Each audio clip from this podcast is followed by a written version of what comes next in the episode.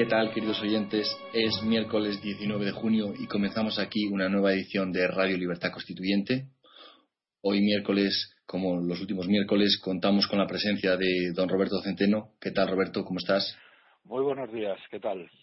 Y en el estudio Somos Aguas contamos, como siempre, con don Antonio y con Pedro Gómez. ¿Qué tal? ¿Cómo estáis? Buenos días, Jesús. Muy bien. Y sobre todo con mi verdadero amigo y eh, admirado Roberto Centeno, que hoy es un día feliz, porque por primera vez en treinta y tantos años, casi cuarenta, alguien en el extranjero, en unos archivos descubiertos por el espionaje de Wikileaks, descubre que todo lo que yo he dicho es verdad. Si me permites, si me permites, don Antonio, me gustaría empezar por el último artículo de Roberto Centeno que se titula El día de la marmota 2013 peor que 2012 en el que el, eh, dice el Bank of America que Rajoy no tiene un plan, un plan creíble con, en la lucha contra el déficit y no creemos que en 2013 se produzca ninguna reducción del déficit. El Bank of America, ¿no es así, Roberto? Vamos a ver, el Bank of America, como todos los grandes bancos mundiales, eh, hacen opiniones sobre distintos países, porque son bancos eh, multinacionales y dentro de su trabajo está el hacer análisis de cómo van las economías de distintos países. Esto no es política, esto es economía. Y entonces explican a su gente que la situación en España en el año 2013 va a ser eh, igual de mala que la del 2012. Lo que pasa es que yo no estoy de acuerdo con eso, creo que va a ser peor. También dice, también dice, si me permites, que la mayor, el Banco of America dice que la mayor preocupación es la sostenibilidad de la deuda. Sí, vamos a ver, el, problema, mm, el problema mayor eh, que ellos ven es eh, que la deuda está alcanzando unos niveles absolutamente disparatados.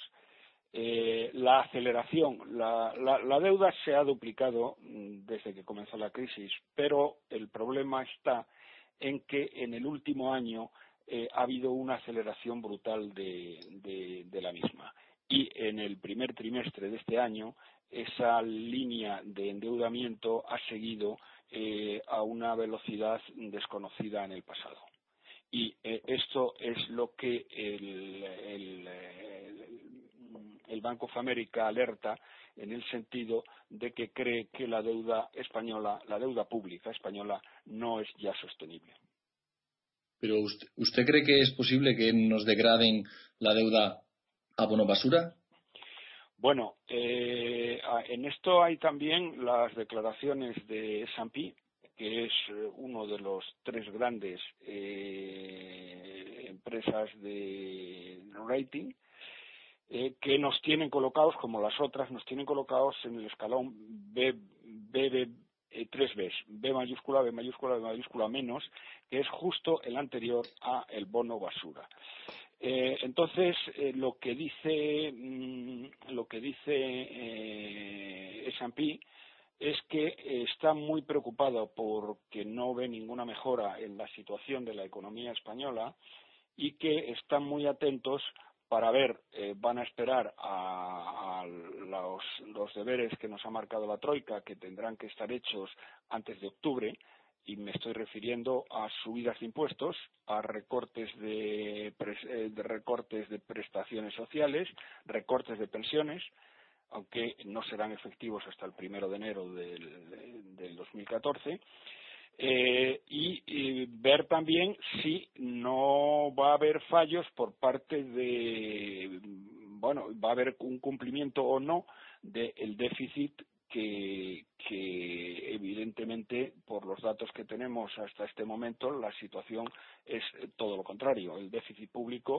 eh, está absolutamente fuera de control. Oye, Roberto, ¿cómo eh, te explicas, supongo que será por la falsedad de las cifras, que en España no solo Rajoy y todo el gobierno, sino la prensa, están todas eh, diciendo que la crisis está fundamentalmente en los datos eh, clave superada o superándose, no en, como decía el, el, pobre hombre de Zapatero de los brotes verdes, sino que ya están hablando incluso de brotes dorados, están hablando de frutos que se van a recoger incluso antes de terminar este año.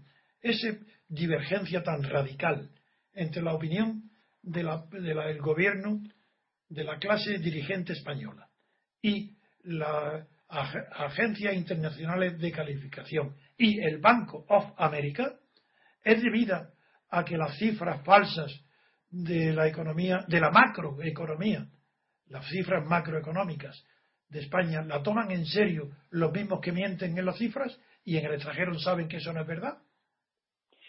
Bueno, por supuesto, por supuesto, eh, saben perfectamente que España miente, pero en este caso concreto de eh, un anuncio de, salida de la crisis eh, es una tomadura de pelo, porque es que ni siquiera lo sostienen las propias cifras oficiales del de. Ah, eso, es más grave lo que dice, es que ni siquiera las cifras falsas sostienen, la opinión. Uf, eso es gravísimo. Yo no sé si recordarás, no sé si recordaréis cómo hace dos meses, dos meses y medio, en un arrebato de locura pasajera, al gobierno se le escapó que la recuperación en España no llegaría hasta 2016. Me acuerdo de la cifra.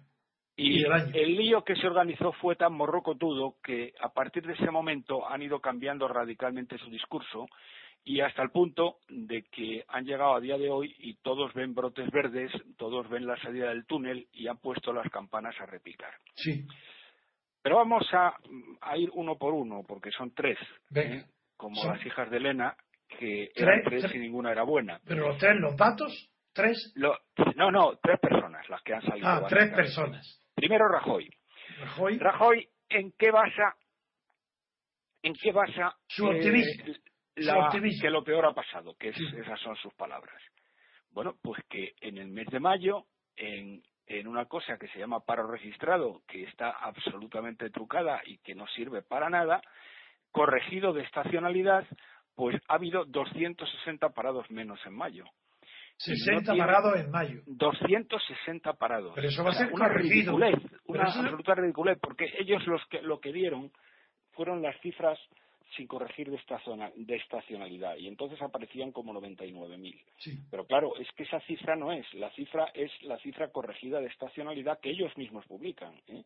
Es decir, esta no me la estoy inventando yo, esta es una cifra que está en, la, columna de al lado eh, del Ministerio de Economía, está el paro registrado en términos brutos y el término de corregido en variación estacional. Y la única que sirve de las dos columnas es la de corregido de variación estacional, como es de sentido común. ¿Y nadie le ha indicado eso a Rajoy? ¿Eh? Nadie, nadie, ninguno de sus asesores le ha comentado a Rajoy eso que tú estás diciendo ahora? Supongo que se lo han comentado, pero es que el tema es mucho más grave todavía. El tema es mucho más grave todavía. Ah, en abril del 2011, eh, en mayo del 2011, no, perdón, en abril del 2011, eh, a Zapatero le pasó una cosa muy parecida. Eh, esto, bueno, una cosa análoga. las cifras de paro registrados salieron muy bien, como era de esperar, por estacionalmente, y entonces él dijo que se había acabado la crisis y que eso era señal, lo mismo que ha dicho mm, Rajoy, que eso era señal de que todo iba ya a ir mejor y que habíamos tocado fondo. Bueno, entonces a Soraya Sáez de Santa María, esta chica para todo, que es vicepresidenta de todo, eh, últimamente, pues le faltaron dos segundos para saltarle al cuello de Zapatero y decirle que era un mentiroso, que era un tramposo, que como con cinco millones de parados que eh, se atrevía a hablar y pensaba que eso era así cuando sabía que corregido de variación estacional la cifra eh, dijo concretamente dice todos los años sabemos que cuando llega la primavera pues hace calor cuando llega la primavera los días se alargan y cuando llega la primavera pues eh, se crean más empleos pero corregidos de variación estacional se quedan en nada es decir lo que estoy diciendo es que la propia vicepresidenta económica y de los grandes expresos europeos que se ha convertido Soraya Sáez de Santa María le, dijo a Rajoy, le dijo a Zapatero, le puso a caer a caldo por decir exactamente lo mismo que ha dicho su jefe ahora, pero no con cinco millones de parados, sino con más de seis millones de parados. Por lo tanto, es una desvergüenza total y absoluta. ¿Que se lo han dicho? Por supuesto. ¿Que a ellos les entra por un oído y les sale por el otro? Da igual. Porque es que ahora os contaré lo de los otros dos personajillos del, de la historia. Sí, porque hasta ahora no ha hablado de Rajoy. ¿Quiénes son los otros dos? Eran tres como las hijas de Elena. ¿Y, quiénes son los otros dos? Sí. ¿Quiénes son el siguiente ha sido Montoro. Ah, Montoro, por Dios. Montoro.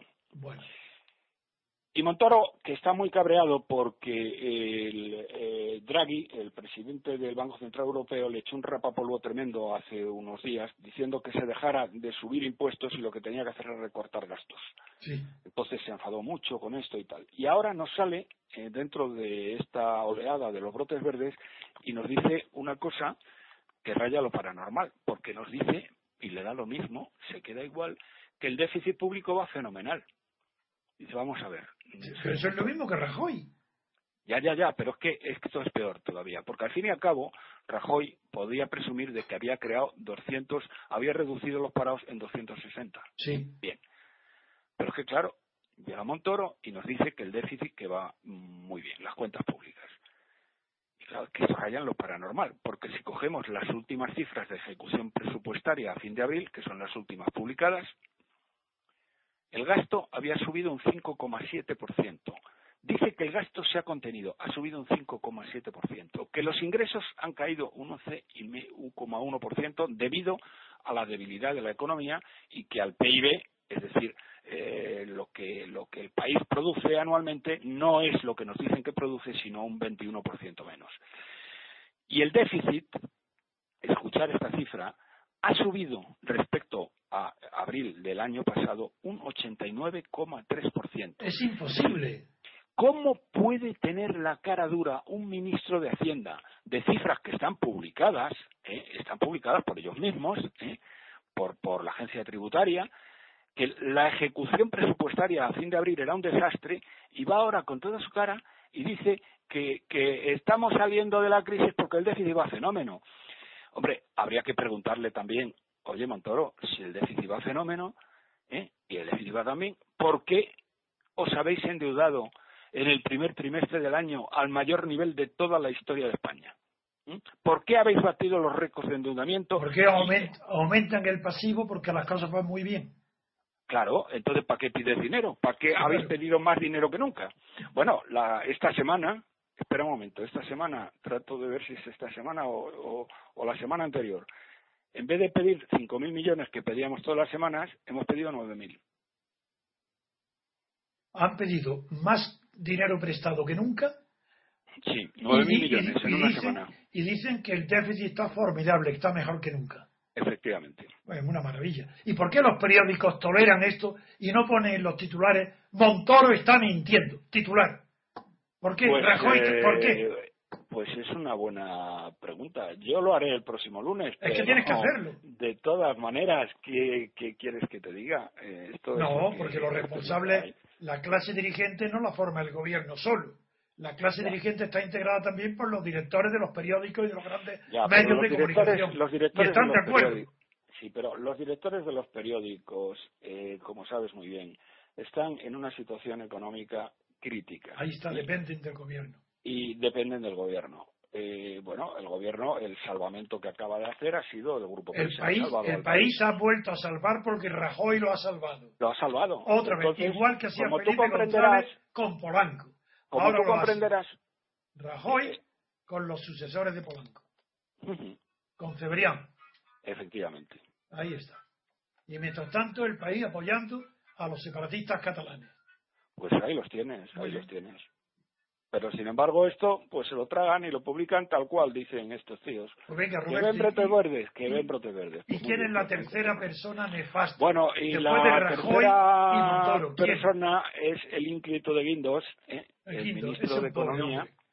Y eh, este lo que ha dicho eh, ha, ha sido tal vez el más moderado. Mm, dice, bueno, es un poco pronto para echar las campanas al vuelo, las campanas se están repicando desde hace ya una semana, ¿eh? O sea, no es que, pues ya, ya están repicando. Pero es que sabes que se repican las campanas no solo en los bautizos, sino también en los incendios. El tosei y en las revoluciones. ¿Qué es, eso de repicar las campanas? Depende a quién toca. Si tocan a muertos, mejor que no repiquen. Sí, que no repiquen. Bien, pues eh, lo que ha dicho es que el sector exterior, que va bien, pero eso que es verdad, eh, eh, primero, mm, es una cosa muy matizada porque el sector exterior va bien fundamentalmente porque las importaciones están cayendo al 15% y las exportaciones están subiendo algo, pero no mucho. Y la aportación al PIB pues está disminuyendo. Es decir, que tampoco por ahí hay una mejora, eh, una mejora sustantiva porque el sector exterior además supone muy poquito dentro del PIB en términos de PIB y en términos de empleo, porque el valor añadido de nuestras exportaciones es muy bajo. Entonces, eh, tampoco por ahí vas a sacar absolutamente nada, aparte que esto ya llevan un año contándolo. Pero vamos, el tema este fue tan gordo que en el año en el año 11, es decir, el último año que estuvo el indigente mental José Luis Rodríguez Zapatero, el sector, las exportes, crecieron, crecieron, crecieron un 12%. Y el año pasado, que es cuando empezaron a repicar las campanas, con Rajoy crecieron un 2 o un 3%. O sea que el que tenía que haber repicado las campanas era el indigente mental y no este. Pero bueno, esto es lo que hay. Eh, situación real. La situación real es que la situación está cada vez peor. Sobre todo la más preocupante ahora mismo es la banca. La banca. Mm, ¿Por qué crees que la banca es situación preocupante más que bueno te lo digo te lo digo muy claramente. Los bancos empezaron mm, una vez más y llevan llevan equivocándose o mintiendo conscientemente eh, desde el año 2006 eh, cuando primero dijeron que recordarán los oyentes la banca en el año 2007 decía que no había ninguna burbuja inmobiliaria eh, que en todo caso habría un aterrizaje suave eh, dijeron que después que no había ninguna crisis, eh, luego después eh, manipularon y falsearon con la ayuda del gobernador del Banco de España, indígena gobernador del Banco de España, que tendría que haber sido procesado, Miguel Ángel Fernández Ordóñez, que no, que les dejó hacer todas las trampas del mundo. Y ahora este año, a principios de año, pues básicamente casi todos los bancos afirmaron que este año iba a ser el año de la recuperación de la senda de beneficios. ¿eh? Bien, eh, llegamos al mes de junio y nos encontramos con que eso ha sido una falacia y eh, la semana pasada que presentó resultados el, Banco Popular, el presidente del Popular dijo que la situación es muy mala, que se está degradando, que los beneficios que habían tenido en los primeros meses del año eran debidos a extraordinarios y que como consecuencia de toda una serie de factores donde el que él señalaba como más importante es el descenso de la actividad económica, es decir, que la actividad económica va a menos y no a más, que tienen en este momento un fin de año muy grave. Tan es así, tan es así que en el caso del Banco Popular, pero en el resto de los bancos pasa lo mismo, ¿eh? el Banco Popular ya ha hecho lo que llaman los expertos un profit warning, que quiere decir que los beneficios que habían previsto a principio de año no los van a poder conseguir ni por el forro. Y sin embargo, las previsiones, los presupuestos de acción inmediata estaban basados en claro, ese beneficio. naturalmente. Entonces ahora eh, el problema está eh, mm, eh, aquí hay una frase muy buena también del Banco of America que decía que España, la economía española, se entiende, que la economía española iba a tener un fin de año muy complicado. Sí, un fin de año muy complicado. Porque se van a acumular deuda, se va a acumular que no hay crecimiento, a pesar de lo que digan, y se van a acumular toda una serie de factores que eh, nos van a poner muy, muy contra las cuerdas. Y sobre todo porque eh, pasado el verano, en septiembre, pues eh, tienen que poner en marcha los ajustes de la Troika, donde van a subir siete figuras impositivas más, aparte de las 30 que han subido ya. Yo creo que la relatividad, mejor dicho, el escepticismo, mejor dicho, la seguridad de que las cifras que están dando los gobernantes y los periódicos son falsas respecto al déficit español, está muy bien hoy acreditado y me gustaría preguntarle a Jesús qué otro tema tiene previsto para que explotar a Vale, pues si os parece pasamos al siguiente tema después de esta breve pausa.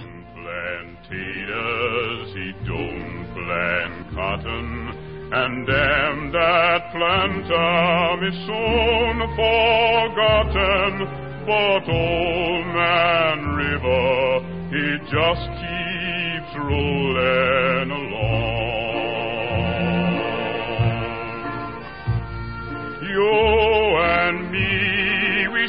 You and me, we sweat and strain body all aching and wrecked with pain. Tote that barge, lift that veil, get a little drunk, and you land in jail. La semana pasada, el- el- el- los dirigentes del PSC, Partido Socialista de Cataluña, pedían la eliminación del concierto económico vasco y navarro. Eh, Roberto, quería preguntarte si este concierto eh, es positivo o es negativo para el conjunto de la economía española. Bueno, El concierto Sí, sí. que hablas. El concierto vasco, eh, de entrada, es un robo manifiesto, un robo que alcanza los 8.000 millones de, de euros anuales. El concierto vasco es una, una reminiscencia medieval que procede de los, los fueros vascos, de una economía agraria muy, además, muy parcelada en valles, etcétera, que no tiene nada que ver con una economía moderna. Y luego después, esto, mm, digamos, continuó como consecuencia del desenlace de las guerras carlistas, que se les reconoció el, el tema.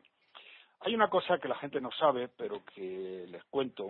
mm, Cuando, mm, eh, después de la guerra civil, eso sí lo sabe la gente, eh, Franco le quitó, el, el- con muy buen criterio, con muy buen criterio, le quitó los, el concierto mm, a, en Guipúzcoa y a, mm, a. y a Vizcaya. Vizcaya. Y no se lo quitó a la Bahía Navarra por razones obvias, porque eh, a la Bahía Navarra habían estado de su lado y los otros habían estado en el lado contrario. Bien, cuando llega la democracia, eh, ¿Qué democracia? Todavía no la he visto, oye, Roberto. ¿Qué, qué democracia? Todavía ah, no he bueno, visto ninguna. cuando llega la transición, perdone usted, perdone usted, cuando Eso llega sí, la transición, eso sí. cuando llega la transición, Paco Fernández Ordóñez, con que yo tenía muy buena relación entonces, y ahora consejero delegado de Cansa, que me nombró él, cosa que le agradezco y le he estado siempre muy agradecido por ello.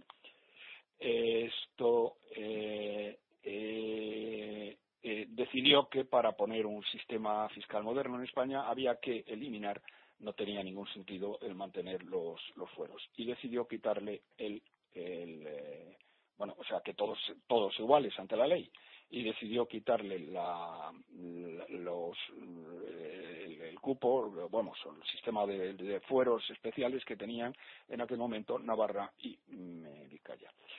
Entonces, eh, dos personas eh, que eran el cabeza de lista de, eh, de UCD por, eh, eh, por mm, Guipúzcoa y el cabeza de lista, ya fallecido, de eh, UCD por eh, eh, Vizcaya, que eran dos varones potentes del- de, UCD, de ese conglomerado de, de, de cerebraos que nos llevaron a lo que nos llevaron, esto eh, mm, resulta que dijeron que, que no, que no, que lo que tenía que hacer era justo lo contrario, es decir, tenía que devolverle a, a Vizcaya y a Guipúzcoa los fueros que les habían sido quitados por el malvado generalísimo Franco y entre otras razones porque si no se los daban pues ellos perdían las elecciones y para ellos lo importante no era el futuro de España sino que ellos ganaran las elecciones en Guipúzcoa y en Vizcaya respectivamente. Bueno, esto Paco Fernández Ordóñez dijo que ni de broma y estos tíos fueron a ver a Adolfo Suárez que fin que la verdad es que visión eh, no tenía ninguna visión de España a largo plazo eh, era un cortoplacista Oye, no la tenía de España, no la tenía Suárez de de España Ávila. ni de Ávila. Bueno, pues, pues perfectamente, pues ni de Ávila. Entonces era un cortoplacista, ¿eh? esto y bueno, y resulta que los varones consiguieron torcerle el brazo a Fernández Ordóñez, que tampoco era muy batallador, porque si él hubiera puesto lo que tenía que haber puesto encima de la mesa, pues no hubiera pasado esto. Mira, eh, quizás, te, quizás, como veo que le tienes simpatía, eh, quizás sea bueno que sepas, y los oyentes desde luego, que Fernández Ordóñez fue él mismo, coincidí, yo lo conocí muy, mucho, y eh, eh, después ya de haber sido ministro, de todo, y haberse pasado al PSOE, coincidí en una comida en un sitio, no, yo no comí, pero entré, y se levantó, y como había mucha gente con él, de estos que van siempre alrededor de los cargos públicos, dijo, para que lo demás, voy, quiero deciros, delante de todo, que yo fui ministro gracias a García Trevijano. Y aquí, pero espérate, voy a decir, como yo sé que él tiene simpatía, te voy a decir por qué. Mm, mm, es cuando yo me retiro de la política ante la vergüenza de que el Partido Comunista y Socialista y todo aceptan ser recibidos por Suárez en la Moncloa para repartirse España, yo no voy, como es natural. Yo, ¿Cómo voy a prestarme yo a semejante traición? Y Fernández Ordóñez viene a la castellana, a mi despacho, eh, Paco, para pedirme que como se ha enterado que yo no voy a ir, que mi puesto, que lo deje que vaya él, con la comisión que se llamó de los nueve. Como yo no tenía, eh, eh, quería tampoco, ni tenía un grupo, aunque se llamaba independiente, no quería tomar ese protagonismo, llamé a Eurico de la Peña, que era el presidente, el vocal, el responsable de un pequeño partido social demócrata con el hijo de Díaz Alegría y otro. Este eh, Eurico de la Peña era un aviador republicano, bastante conocido, un hombre muy honesto. Le llamé para pedirle por teléfono que si no le importaba ceder el puesto suyo, que fuera Fernández Ordóñez. Y me dijo que aceptaba lo que yo dijera. Entonces le dije a Fernández Ordóñez, ya lo tiene, ya puede ir. Entonces él contó esto diciendo que eso fue lo que le permitió ser ministro con Suárez y luego, claro, la carrera que hizo. Quería que supieras ah, pues este gesto que por lo menos tuvo la honra de, reconocerlo. Me alegro mucho. Bueno, el resultado de todo ello es que tenemos ahí una auténtica estafa. Es decir, eh, primero, mm, el País Vasco eh, y Navarra pagan 8.000 millones de euros menos anuales a la, a la Hacienda del Estado eh, y otra cosa que la gente no sabe, pero que es más grave todavía, es que eh, mm, eh, los IVAs y los impuestos de sociedades de todas las sociedades que están localizadas en Navarra y en el País Vasco los ingresan en, el, en las los ingresan en, en sus respectivas provincias en las, en las diputaciones forales, que es donde se ingresan los impuestos. Roberto, Roberto, ¿quiere decir esto que una empresa, una sociedad que tenga operaciones en, por ejemplo, Extremadura, todo el IVA que recaude, en lugar de pagarlo en Extremadura, lo paga en el País Vasco? Exacto, todo, todo en el País Vasco. Todo la, todas sus operaciones realizadas a lo largo del ancho de España lo pagan en el País Vasco. Entonces, eh, cuando se trata de grandes empresas, caso del BBVA, caso de Iberdrola, ¿eh? Eh, mm, al final eh, hacen con la Hacienda Española una partición en base al territorio. Es decir, bueno, pues si usted ha vendido esto fuera del País Vasco, pues eso no le corresponde al País Vasco. Eh, pero eso es, eso es con los grandes y además de una manera muy dudosa. Pero las medianas y pequeñas no devuelven nada. Es decir, no devuelven nada. Todos se lo quedan, todos los IVA, todo lo que lo que recaudan el resto de España se lo quedan las, las, diputaciones forales. Entonces. Pues este, hecho no, este hecho no está ¿Eh? divulgado. Este hecho que tú dices ahora no está divulgado. Yo lo he contado en varias ocasiones. no está conocido. Yo, no está yo lo he contado en varias ocasiones. ¿eh? Pero, en fin, hecho, cada uno hace lo que puede. Pero, claro. pero eso es lo que hay. Entonces, hay un robo manifiesto del País Vasco y Navarra económico. Al resto de España absolutamente inaudito, pero inaudito, porque estos señores mm, ni devuelven los IVAs de la mayor parte de sus empresas. Y bueno y no solamente los IVAs sino también pues su cifra de negocios eh, sus beneficios y todo lo demás y eso hace esto es lo que hace fundamentalmente que eh, el País Vasco y Navarra sean la número uno y la número dos en cuanto a renta per cápita pues claro, esto les añade una, les añade casi aproximadamente, aproximadamente, porque tienen muy poca población. El, País Vasco tiene como dos millones y Navarra debe tener seiscientos mil, una cosa así. Es decir, les añade a esta gente casi tres mil eh, euros, eh, tres, cuatro mil euros eh, per cápita. Eh, esto historia que yo estoy contando. Tengo que decir, porque esto es de justicia, que eh, mm, los, los diferentes partidos que han mandado en Navarra y en el País Vasco en general han tenido una gestión mucho más eficaz y mucho más honesta que el resto de, eh, eh, comunidades autónomas de España, incluido Madrid. Lo, han gestionado mucho mejor. Es decir, nos, nos roban, pero lo gestionan bien. Este es- ¿Y a qué lo debes? ¿A mayor ¿Perdón? competencia? ¿A un azar? ¿A qué lo debes? ¿A, a ¿Cómo te lo explicas? ¿A qué se debe ese hecho ¿Qué? tan insólito? Que lo hagan mejor. Pues porque, pues vamos No, a ver, porque son más profesionales, ha habido menos corrupción, ha habido Eso menos pregunto, corrupción, eso, eso. son bastante más profesionales y Eso es han- lo que te han, preguntaba. eh, han puesto el dinero donde tenían que ponerlo y no en el despilfarro. Hombre, vamos a ver, han despilfarrado como todo el mundo, porque esto es un tema clientelar y tienen que colocar a las gentes de sus partidos, pero pero luego después a la hora de ayudar a la, a la industria vasca y a hacer las cosas, lo han hecho de una manera muy, muy profesional. ¿eh? este, este concierto. no, no son no son unos indocumentados como el bombero este de Extremadura que dice que va, a- va a bajar el, el IRPF y cosas así. El, el mo- El morago, el morago, o sea, no, el no- nada que ver. Es decir, esta gente eh, sí sabe lo que hace y ha gestionado bien eh, dentro, dentro naturalmente de que se ha producido un gran despilfarro eh, porque han tenido que colocar a muchas gentes que eran innecesarias. Este privilegio que es el concierto económico, para Artur Mas es uno de los mayores sueños que tiene para, con- para concederle a Cataluña. Eh, Yo creo que Sí, no, Jesús, vamos a ¿eh? ver, sí, Yo es creo lo que que ha pedido, pero eh, hay un problema. No, no, pero yo creo que sus sueños son mucho mayores. Eso es un parche que está no, pidiendo para yo aguantar. creo que con eso se y- conformarían, pero es que el problema es que es que Pues está la, la economía independencia, es el 6% del PIB español y la catalana es el 20%. Es decir, España no se sostendría económicamente. Estamos hablando, estamos hablando de que Cataluña tendría que recibir como 20 o veintitantos mil millones más de euros de España.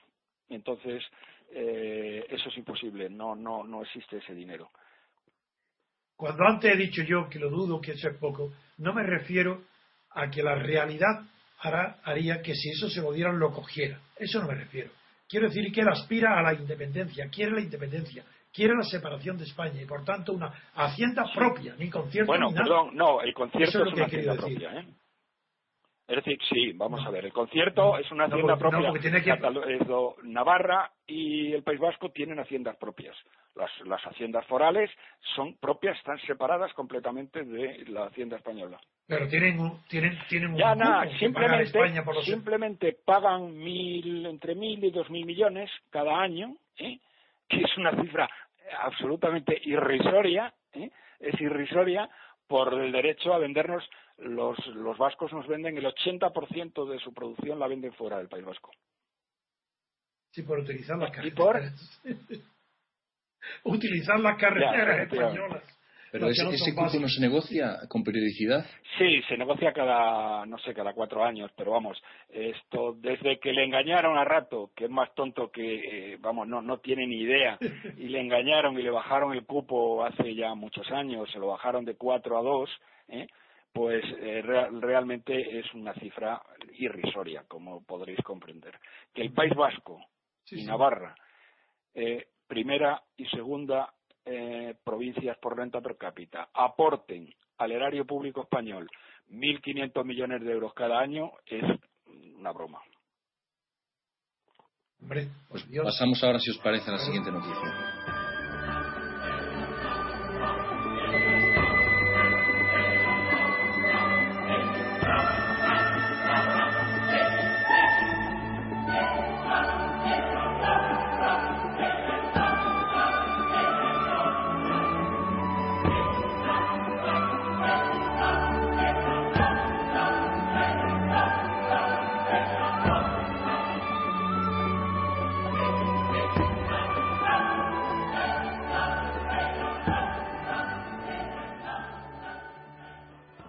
Siguiente noticia nos la trae el diario digital Voz Populi, que titula así: La infanta Cristina niega haber vendido propiedades por 1,4 millones de euros, como dice Hacienda. Un portavoz de la Casa Real, de la Casa del Rey, subraya que debe tratarse de un error en la información de la agencia tributaria sobre ventas patrimoniales, patrimoniales entre 2005 y 2006. Y también tengo este titular del mismo periódico que dice que Hacienda confirma que el error con la infanta se debe a un DNI que coincidía con el suyo. esto, esto no se sostiene. Bien, bien, las cifras, antes de que Roberto eh, intervenga, quiero decir que hoy eh, la prensa ya y los medios de comunicación han actualizado eh, con más precisión esa noticia. Ahora resulta ya que nos hemos enterado que no solo tiene el número 14 el documento nacional de identidad de la infanta Cristina, sino que además tiene la letra Z, es 14Z. Bien, entonces los comentarios más sagaces, por ejemplo, Federico Jiménez Los Santos o algunos otros comentaristas críticos, incluso, están sospechando que se trata de una maniobra dirigida por los que quieren salvar la monarquía y el prestigio de la Casa Real y se han inventado una mentira grosera para echar un velo de, errores y de oscurantismo sobre la agencia tributaria y desvirtuar los datos que están operando en Palma de Mallorca para eh, eh, probar que hay un delito fiscal cometido por la infanta. Esa es la noticia que está hoy prevaleciendo.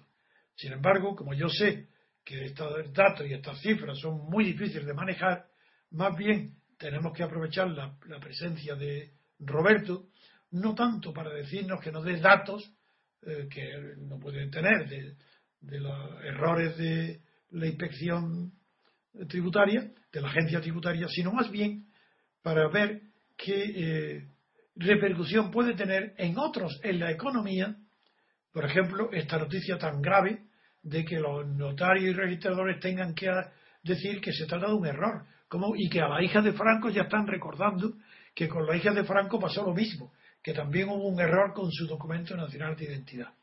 ¿Qué es lo que está pasando? Para que por 13 veces distintas la infanta haya sido confundido en un error de documento nacional de identidad. 13, pero 13 veces. No una, dos ni tres, 13 veces. ¿Es esto creíble, Roberto? Mira, creíble, creíble es cualquier cosa. Eh, lo que pasa es que, eh, bueno, hoy lo ha resumido cuando le han preguntado a Montoro mm, y ha tenido por lo menos la honestidad de decir que no tiene ni idea de lo que ha pasado, que no sabe qué ha pasado, que no sabe por qué. Entonces, esto, mm, a mí lo de la infanta y esto me trae absolutamente al pairo, no ya lo de la monarquía, que lo de su papá me parece muchísimo más grave, infinitamente más grave, ¿eh? porque está mirando para otro lado mientras esto se está hundiendo. Pero mm, esto, eh, eh, desde un punto de vista económico, eh, deja a la agencia tributaria española, la deja en una posición muy, muy, vamos, ridícula, en el sentido de decir... ¿Tiene importancia estos errores? No saben dónde tienen la mano derecha. Y pero tienen importancia estos errores respecto a la confianza de la inversión extranjera. Hombre, claro que lo tienen, claro que lo tienen, pero hay otras cosas más importantes todavía en, cuanto a que no hay confianza en, en, la legalidad, en el, apoyo de las leyes, por ejemplo. Ha sido muchísimo más grave la actuación de la Generalitat de Cataluña, que después de haber cerrado una serie de operaciones de venta de túneles y de aguas y tal y cual y no sé qué, luego se ha echado para atrás es decir, eh, hay una inseguridad jurídica eh, total en España. No hay, no hay, eh, hay digamos, por resumir, esto es una gota más que ni colma ni deja de colmar el vaso dentro de las inseguridades jurídicas totales que hay en España. Es decir, ayudar no ayuda para nada, pero hay otros temas más gordos que este. Y el, el que lo hayan hecho adrede o no lo hayan hecho adrede, fíjate que yo me atrevo a decir que no son tan listos mm, como para eso, porque son muy sacios. Es decir, una operación de este tipo requería una cosa de la que no son capaces, requería pensar y montar una cierta estrategia.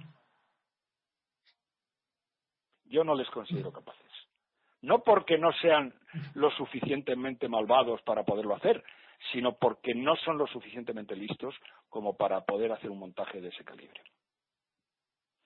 A no ser, a no ser que el montaje se le haya ocurrido al abogado de ella, a este, a tu amigo, supongo, a Roca. A Roca. Que se le haya ocurrido a Roca. Pues es verdad, es verdad, es verdad que amigo. Que digo que es verdad que es amigo mío, sí es verdad. A Roca, pues pregúntaselo. pregúntaselo cuando le veas, ¿eh? Eh, y dice, oye, esto, esto No lo a veo, ocurrido, porque pero lo puedo esto, llamar. si es una trampa, al único que se le podía haber ocurrido es a ti. Hombre, es un poco difícil, ¿eh? Eh, de todas maneras también, porque si yo estoy en la agencia tributaria, eh, la gente de la agencia tributaria eh, no se deja hacer eso. Y mandan bastante, No, demasiado. mandan bastante. Eh, la gente de la agencia tributaria. Además son todos más rojos que las amapolas. No, no se dejan hacer eso, ¿eh? No, no, porque claro, es un desprestigio para ellos. O sea, porque tú lo que estás diciendo, Hombre. mira, vamos a proteger a la infanta Dios. con un velo de tinta de calamar, Sí. eh, en el cual tú quedas Eso es. como cagancho en Almagro. Pues dice, pues mire usted, pues no, eso es su padre, pero yo no. Pues con esto, Muy con esta noticia terminamos aquí el programa de hoy, agradeciéndote Roberto tu colaboración un día más y emplazándote para el próximo día, para el próximo miércoles, para participar de nuevo con nosotros. De acuerdo, pues nada. Bueno, Roberto, un mismo fuertísimo digo. abrazo y venga, hasta muy pronto. ¿eh? Adiós.